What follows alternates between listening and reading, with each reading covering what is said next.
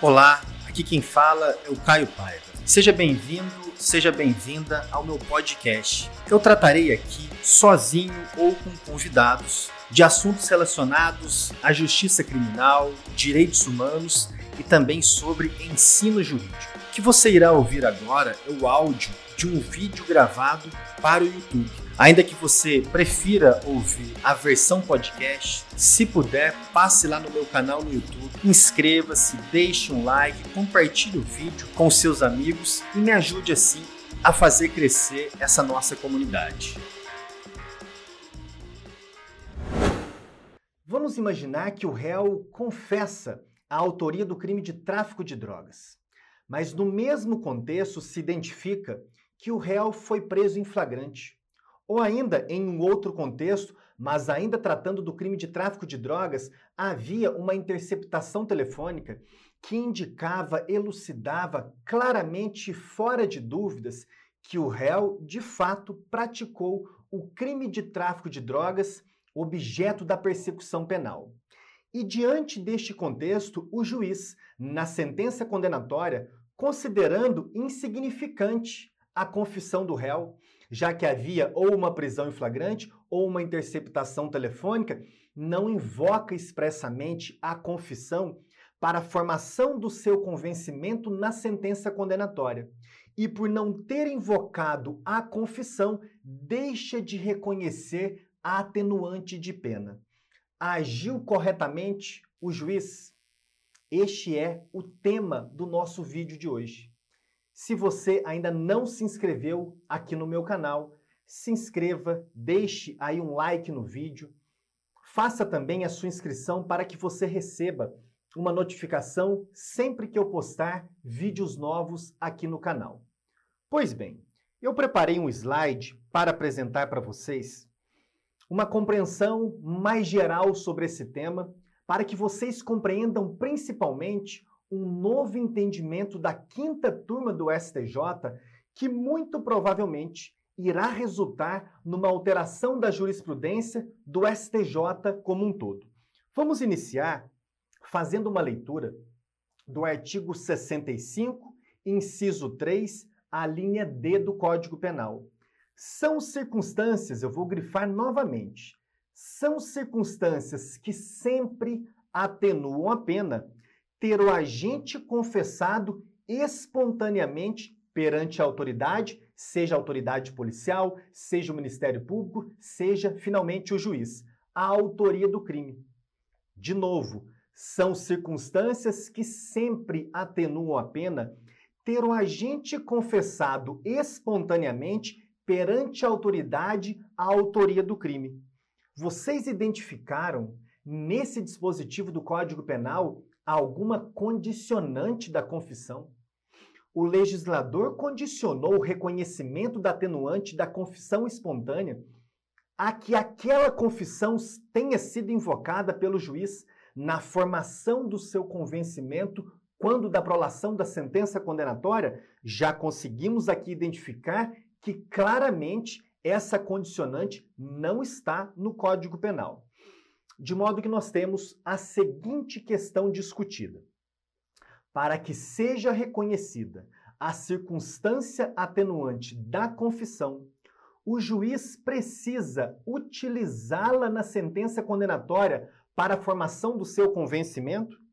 Se o juiz, mesmo identificando que o réu confessou a autoria do crime a ele atribuída, o juiz considera, porém, que o conjunto de provas é tão consistente que ele pode desconsiderar aquela confissão, quando o juiz não invoca expressamente a confissão. Para corroborar o acervo de provas, ele pode desconsiderar também a confissão e assim não reconhecer a atenuante de pena. Voltemos aqui para o slide para que façamos uma leitura da súmula 545 do STJ, que assim dispõe: quando a confissão for utilizada para a formação do convencimento do julgador, o réu fará jus à atenuante prevista no artigo 65, inciso 3, letra D do Código Penal. Nós já veremos que a interpretação dessa súmula, inclusive pelo próprio STJ que a redigiu, está equivocada ou estava equivocada até uma recentíssima decisão do STJ. Essa súmula estava sendo interpretada no sentido de também contemplar uma interpretação a contrário senso, no sentido de que, se o juiz não utilizar a confissão como um dos fundamentos da condenação, ele não precisa reconhecer atenuante. Ocorre que, na verdade, o que essa súmula está querendo apontar, ainda que com uma redação não muito clara, ainda que com uma redação não muito harmônica, deixando sim alguma margem para discussão, a súmula 545 do STJ estava simplesmente coibir, estava simplesmente querendo coibir o seguinte comportamento judicial. O juiz considerou na sentença condenatória a confissão. Ele considerou que o réu confessou o crime. Ele utilizou a confissão como elemento de corroboração para formar o seu juízo de convencimento e assim condenar o réu.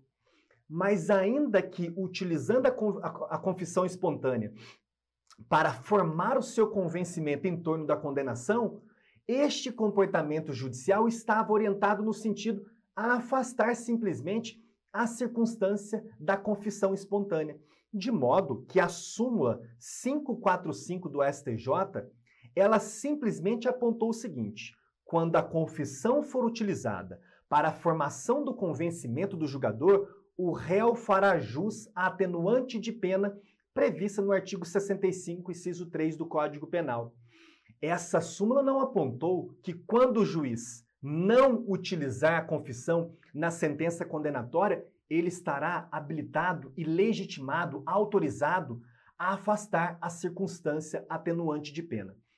Mas vejam só que situação inusitada, que situação problemática para um poder judiciário que quer estabelecer uma cultura de precedentes. Este é um dos poucos, talvez único exemplo, pelo menos que eu me recordo, de que o mesmo tribunal que adotou o enunciado da súmula estava e ainda está aplicando de forma equivocada. Vejamos dois precedentes, um da sexta turma de abril de 2022 e um da quinta turma de março de 2019. A sexta turma, em abril de 2022, no agravo regimental no HC 721.032, decidiu o seguinte: não procede o pedido de reconhecimento da atenuante da confissão, já que ficou expresso no julgado que a confissão não serviu de base ao convencimento do juiz para a condenação, pois outras provas dos autos foram levadas em consideração. No mesmíssimo sentido, a quinta turma, no HC 488-373, inviável a aplicação da atenuante da confissão espontânea, tendo em vista que, no caso, a confissão do paciente não foi utilizada para lastrear a condenação. Prossigamos. Mais recentemente, veio a quinta turma do STJ a partir de um voto muito bem elaborado, muito bem fundamentado pelo ministro Ribeiro Dantas, indicou que essa interpretação contrário senso não encontra respaldo nos precedentes que embasaram a edição da súmula 545 do STJ. A quinta turma, no recurso especial 1972 098, relatoria do ministro Ribeiro Dantas por unanimidade, no dia 14 de junho de 2022, adotou a seguinte tese no julgamento desse recurso especial. O réu fará jus. A atenuante do artigo 65, inciso 3, letra D do Código Penal, quando houver admitido a autoria do crime perante a autoridade, vou destacar o trecho mais relevante. Independentemente de a confissão ser utilizada pelo juiz como um dos fundamentos da sentença condenatória. E mesmo que seja ela a confissão parcial, qualificada, extrajudicial ou retratada. Essa parte final da tese fixada pela quinta turma do STJ, nós vamos deixar para um outro vídeo, para um outro momento, quando precisaremos elucidar, explicar melhor do que se trata a confissão parcial, a confissão qualificada, se é ou não admitida também a confissão extrajudicial e a confissão retratada. Neste momento e nesse vídeo de hoje, eu gostaria apenas de destacar esse trecho. As, a atenuante da confissão deve incidir independentemente de a confissão ser utilizada pelo juiz como um dos fundamentos da sentença condenatória. Vejam só, eu trouxe também para vocês aqui na tela um resumo dos argumentos centrais deste acórdão da quinta turma do STJ a partir, de novo, do muito bem fundamentado voto do ministro Ribeiro Dantas.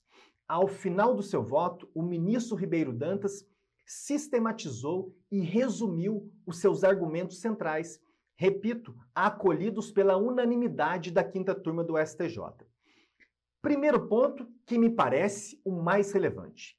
Em observância ao princípio da legalidade, o fato de a confissão não ter sido utilizada para fundamentar a condenação não afasta o direito à atenuante, já que isso configura requisito não imposto pelo artigo 65, inciso 3, letra D do Código Penal, justamente o que vimos no início desse vídeo. São circunstâncias que sempre, sempre atenuam a pena ter o agente confessado espontaneamente perante a autoridade a autoria do crime. Voltemos para o resumo do ministro Ribeiro Dantas. Ponto 2.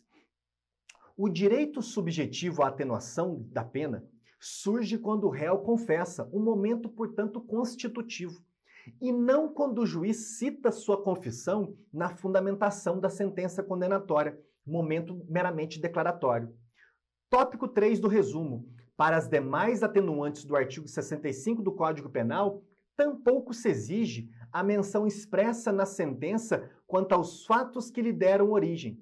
Mais um ponto relevante, justamente, a respeito daquela interpretação a contrário senso, que vinha, ou ainda vem, pelo menos pela sexta turma do STJ, sido acolhida e era também o um entendimento manifestado pelo Ministério Público de Santa Catarina neste recurso especial, no qual do outro lado estava, com a tese em sentido contrário, a Defensoria Pública do Estado de Santa Catarina.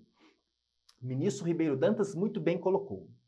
A interpretação a contrário senso da súmula 545 do STJ viola o princípio da isonomia, por permitir que réus em situações processuais idênticas recebam respostas divergentes do judiciário, caso a sentença condenatória de um deles cite a confissão e a outra assim não faça mais três pontos deste resumo do ministro Ribeiro Dantas. Vejam agora que lembrança oportuna que fez o ministro Ribeiro Dantas. Ao contrário da colaboração e da delação premiadas, a atenuante da confissão, vou destacar, não se fundamenta nos efeitos ou facilidades que a admissão dos fatos pelo réu eventualmente traga para a apuração do crime, uma dimensão prática mas sim no senso de responsabilidade pessoal do acusado, que é característica da sua personalidade, na forma do artigo 67 do Código Penal, uma dimensão assim psicomoral. Penúltimo ponto do resumo. O sistema jurídico precisa proteger a confiança depositada de boa fé na sua acepção objetiva pelo acusado na legislação penal, tutelando sua expectativa legítima e induzida pela própria legislação quanto à atenuação da pena. Finalmente, último tópico do resumo do voto do ministro Ribeiro Dantas. É contraditória e viola a boa-fé objetiva a postura do Estado em garantir a atenuação da pena pela confissão, num primeiro momento, o legislativo, para depois desconsiderá-la num segundo momento, que é o momento judicial. E vejam ainda a importância de resgatarmos uma alteração relevante na parte geral do Código Penal. Na redação originária do Código Penal, a atenuante de pena da confissão espontânea somente incidiria quando se tratasse de crime de autoria ignorada ou imputada a outrem. De modo que, naquele exemplo hipotético do início dessa nossa aula de hoje, em que o réu confessa um crime de tráfico de drogas, mas ora, era um flagrante. Sendo flagrante, faz sentido? É eficaz a confissão? Ou ainda, no mesmo contexto, porém com outro meio de obtenção de prova. O réu confessou, mas havia interceptação telefônica, indicando que claramente o réu estava comercializando drogas pela redação originária do Código Penal, neste exemplo hipotético não incidiria a atenuante da confissão espontânea. O cenário normativo, porém, foi alterado em 1984, quando a parte geral do Código Penal foi amplamente reformulada. De modo que após 1984, a confissão espontânea não é mais condicionada ao fato de o crime objeto da persecução penal ser de autoria ignorada ou imputado a outra pessoa. Basta que o réu confesse. Neste sentido, para encerrarmos, a alteração deste cenário normativo foi muito bem anotada pelo STF no habeas corpus 69479, julgado em 1992 com a relatoria do ministro Marco Aurélio. Abro aspas, emenda do ministro Marco Aurélio. Sob a égide da disciplina anterior, a reforma da parte geral do Código, ocorrida mediante a edição da Lei 7.209 de 84, a prisão em flagrante era de molde a excluir a configuração da circunstância atenuante revelada pela confissão espontânea, que estava jungida às hipóteses em que a autoria do crime era ignorada ou imputada a outrem, com o abandono da irreal forma inicialmente adotada. Pouco importa que o acusado tenha sido preso em flagrante. Vou destacar a parte final. A simples postura de reconhecimento da prática do delito e, portanto, da responsabilidade atrai a observância por sinal obrigatória da regra esculpida na linha D do inciso 3 do artigo 65 do Código Penal. Neste sentido, ao final desse vídeo, fiquem atentos a uma alteração de interpretação da súmula 545 do STJ.